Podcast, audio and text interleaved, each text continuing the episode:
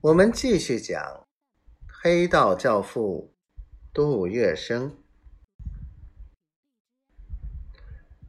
就是嘛，人家从来是卖笑不卖身的，不是杜先生关照好好伺候张大人，我怎么能让你这样？好啦，管你是不是处女，大爷都喜欢你。说着。张一鹏在他的嫩脸蛋上拧了一下，又用大嘴咬住了他隆起的奶头。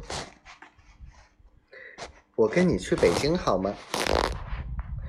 北京的风像刀子，你这嫩脸蛋儿给吹糙了，大爷我可赔不起呀。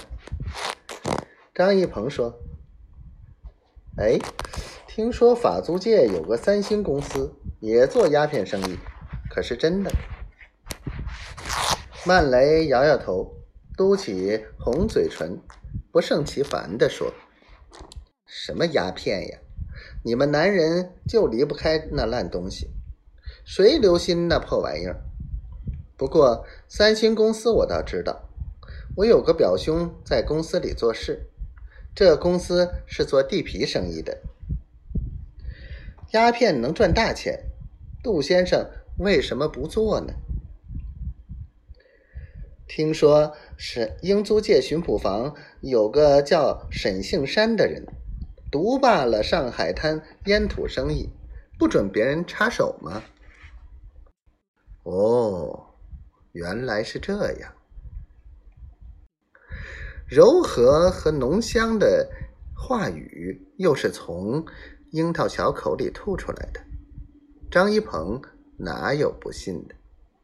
他深信不疑。鸦片的大本营的确在英租界。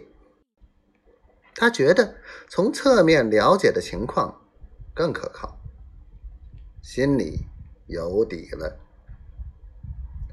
此时子夜已过，张一鹏扶起曼雷，揽住他的细腰，往卧室走去。